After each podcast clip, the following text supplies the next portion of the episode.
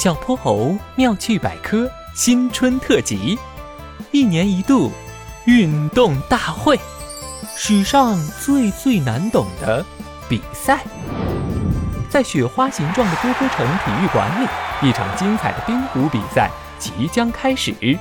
观众席里的哼哼猪轻声地跟小泼猴议论着：“ 听说这个冰壶比赛最难懂了，好怕待会儿看蒙圈啊！”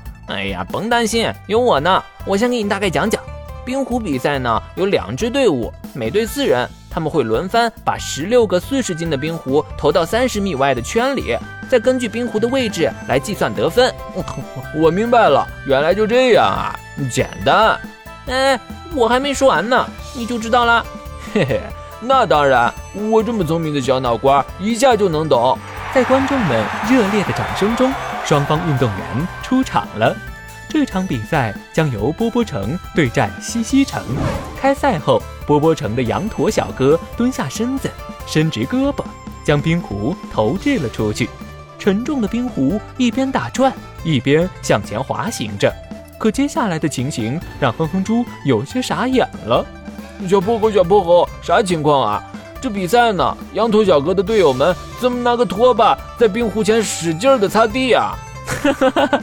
那叫冰刷。冰壶投出去后呢，队友就会在前面辅助擦地，这样能减小冰面产生的摩擦力，让冰壶滑得更远，还能改变冰壶的运行轨迹。哦，这样啊！在队员们的配合下，波波城队的红壶稳稳地落在了大本营里。第二回。该由西西城队投壶了，他们的实力同样不容小觑。掷出的黄壶就停在红壶的附近，随后双方就这样轮番的投着。但到西西城队第三次上场后，情况发生了变化。啪！他们的黄壶撞上了之前的红壶，红壶直接被打出了界。这这是咋回事？嗨，你这都看不懂。冰壶呀，好比我们玩的弹珠，我们不仅要让冰壶离圆心更近，还可以像弹珠一样把对手的冰壶击飞。哦，哼哼猪含含糊糊的应了一声。经过激烈的对决后，第一局比赛进入了尾声。同心圆内代表波波城的红壶还剩三只，而西西城的黄壶只有一只。哼哼猪见状，立马兴奋地大叫起来。啊！赢了，赢了！第一局赢了！一旁的小泼猴连忙捂住了他的嘴。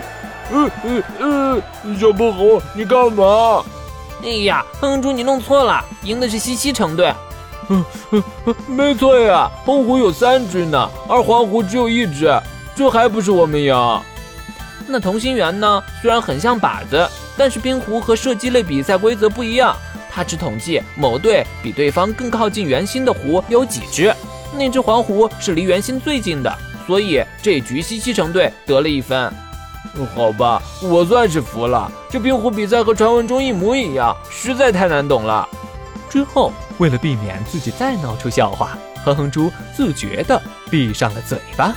第二局由西西城的袋鼠小弟率先投壶，哼哼猪默默地看着这相似的情景。感觉自己的眼皮越来越重，越来越重。过了很久很久以后，周围排山倒海的欢呼声把哼哼猪惊醒了。赢了，赢了！波波城队六比四赢了。什么什么？比比完了？小泼猴，你怎么不叫醒我啊？